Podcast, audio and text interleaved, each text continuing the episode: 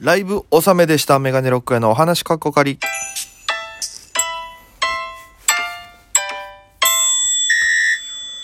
ぽいぽいメガネロックへです。よろしくお願いします。この番組は僕が毎日配信でお届けしている番組です。アプリでお聞きの方は番組をクリップ、それ以外の方もハートニコちゃんネギタップで応援よろしくお願いいたします。第231回目の放送です。ということで、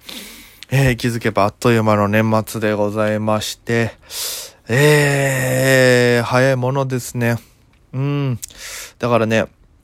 あの、ま、年末年始は取りだめをしようかなと思ってはいるんですけども、えーもしかしたらお休みするかもしれないですし、ちょっとね。えーま、わかりませんが、でも元旦、もし、あの、配信できない場合は、その、3日とか4日にまとめてお正月分バンバンバンって出すかもしれないので、それをまた、後ほど報告させていただきますということで、えー、なんて言いましょうかね。あの、ライブ納めが、昨日でございまして、月曜日ね。えー、まあ、昨日結構パタパタだったんですよね。がっちり朝からスケジュール入ってまして。で、それがあの、朝にですね、えー、あの、先輩の、沖縄出身の芸人の先輩である与座義明さんのやってるサービス、レンタル一緒に考える人というサービスをまたまた利用させていただきまして、で、えーまあ、内容的には R1 グランプリに向けてなんですけども、まあ、今こう作ってる、1回戦、2回戦に向けてこう仕上げに入ってるネタを、まあ、見ていただいて、で、それで、あのーまあ、2分15以内に収めなきゃいけないんですよ。なので、その言葉、字を削ったり、文字削って、台本に起こしたのを文字削ったり、この言い方がいいんじゃないかなとか、その言い方、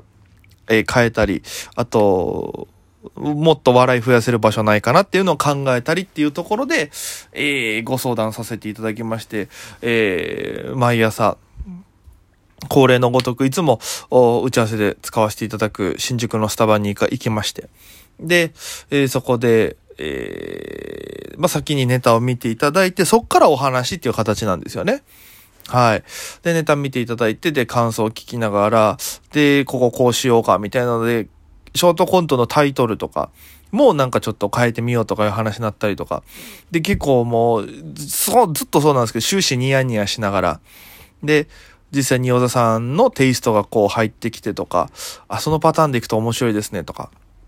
なんか、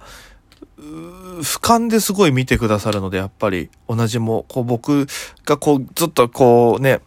あの、キュッとこうなってるところを、すごく広い観点からこう見てくださってアドバイスくれるので、本当に助かるんですよね。で、なんか、こう、その案は今使えなくても、後々こう使えるような案とかもなんか流れていただいたりとかして、なんか今後このネタ作っていくにしろ、ここを注意した方がいいんだとか、こう、あ、狙えるんだとか、なんかまた今後作る上での、なんていうんですかね、作業というか、制作段階がこう一個ぐっと深くなるような、えー、お言葉いただけたりとか、すごく勉強になりまして。で、まあその作ってる流れから、で、これがなんとなくまとまりまして、じゃあ今日このパターンでやってみますって話して、で、その後、与座さんと結構普通に雑談させていただく時間とかもあったりして。で、その流れで、結構その、オンバトが僕好きでね、あの、オンエアバトルっていう NHK でやってた、えーネタ番組があって、えー10組の芸人さんが出てきてネタやって、えーお客さんが面白いと思った人にボールを転がして、で、そのボールが入ったバケツの重さの上位5組がオンエアされるっていう、昔からやってたね、もう、もう、なんていうんですか、ネタバトルの番組があるんですよ。で、ホームチームさん、与田さん元ホームチームってコンビ組まれてて、そこで、えーゴールドバトラーっていうもうめちゃくちゃ勝率がいい方たちに送られるものも持ってまして。で、あの、その時のこといろいろ聞きたくなって、流れで。で、オンバトの時ってどんな感じだったんですか？みたいな。まあネタ選びとかもそうなんですけど、どうやって決めてたんですか？みたいな話したら、あの、僕びっくりしたんですけど、結構その、オンバトの前期、前半の方でもホームチームさん出られて、中期、2000年、2003、4年ぐらいかな。僕が多分小学校の時だったと思うんですけど、それぐらいの時にも、えーホームチームさんまたオンバトに出るようになってて。で、その時に結構漫才やられてたんですよ。昔は結構コント多かったんですけど、それこそ3、4年とか2000年代前半ぐらいに出てきた時は漫才が多かったんで、なんでその漫才とかネタ選びどうだったんですかみたいな話して、コントってならなかったんですかみたいな聞いたら、あの、まあ、バランスよくやろうってなって、で、漫才ずっとやってたみたいな話から、あの、新ネタを下ろしてたらしいんですよ。テレビの番組で、作りたての新ネタを下ろすって、びっくりして、なんかもう、てっきり見てる僕らはもうすごい完成されてる、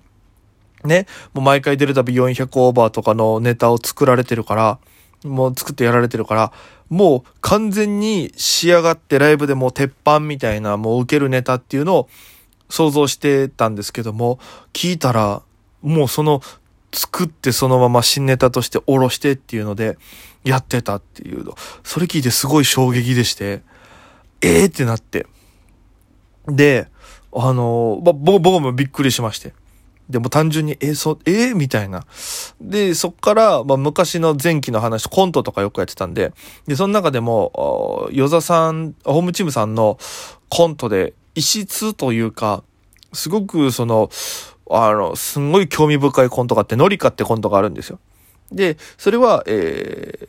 ー、与座さんがコントの中で、えー、人を殺してしまった人がある人のお家のな、お家に逃げてきて、おじいちゃんがあのお家に逃げてきて、で、もう血のついたワイシャツでどうしようどうしようってなってて、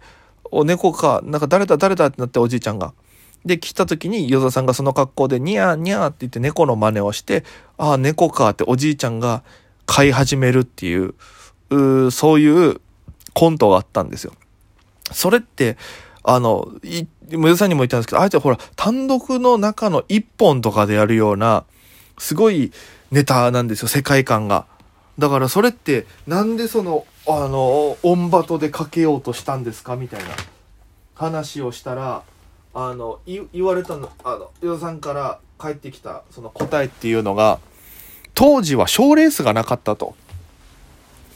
だから賞レースがないから本当に自分たちのやりたいこととか、えー、その面白いと思ってることを表現するのをテレビでこう載せたかったみたいな。っ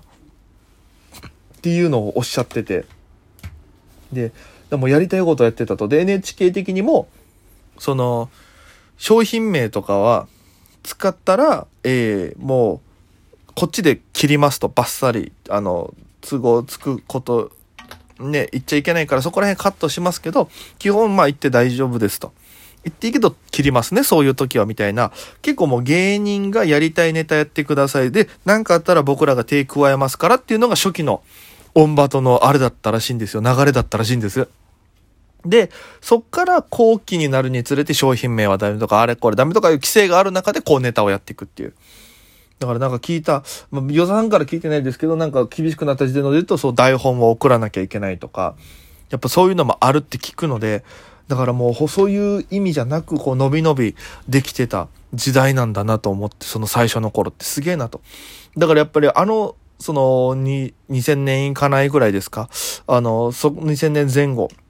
賞レースができる前とかに、もし、で、あの、賞、まあ、賞レースができてたらか。できてて、そのオンバトっていうのが始まってたら、またみんな戦い方が違ったんじゃないかっていう興味深いお話聞きまして。で、ありがとうございますつってまた来年もよろしくお願いしますっていうふうに、えー、ヨザさんとお別れしまして。で、その後またカカフェで、あの、ヨザさんといただいたお言葉を元にちょっと整理しながら、えぶち抜き魂プレイオフに出させていただきまして。で、えー、結構芸人さん多くてね、で、やっぱりこの R1 近いからピン芸人の方も多く出るんですよ。調整のために。で、もう僕は、もうやってきたことをやるだけだからと思って、で、MC が涙橋さんっていう吉本の方でして、えー、で、そのまま、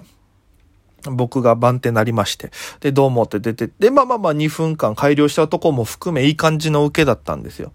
で、あ、これいけるなと思っ、で、えー、まあ、主催の方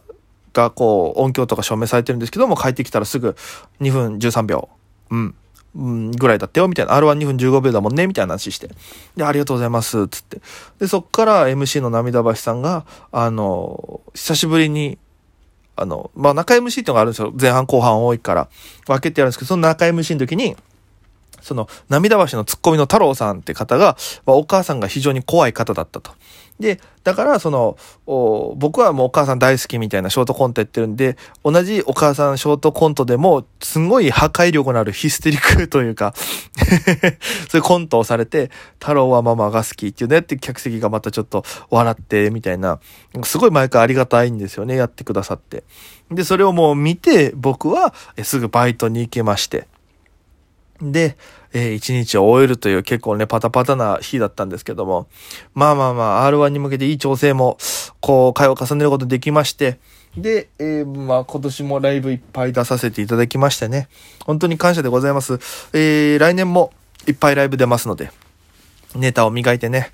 えー、R1 で最低準々決勝いけるように、一生懸命頑張っていきたいなと思ってますので、よろしくお願いいたします。ということでご清聴ありがとうございました。それでは皆様、あ、そう、元旦、えー、えー、元旦じゃないや、1月5日、えー、火曜日、アウトプットという那覇市にありますライブハウスでメガネロックやトークライブスケロクボリューム3 GoTo トークイン沖縄の編はさせていただきますので、ぜひ遊びに来ていただければなと思います。前売りが1500円、えー、当日が1800円ともにワンドリンク別となってまして、で、有料配信もあります。1200円で在庫というサイサイトから買えますので、ぜひ僕の Twitter、SNS もしくは、えー、アウトプットさんのホームページご覧ください。よろしくお願いいたします。ということで、皆様、こちらのライブが年始めのライブになります。お待ちしております。それでは皆様、また今夜。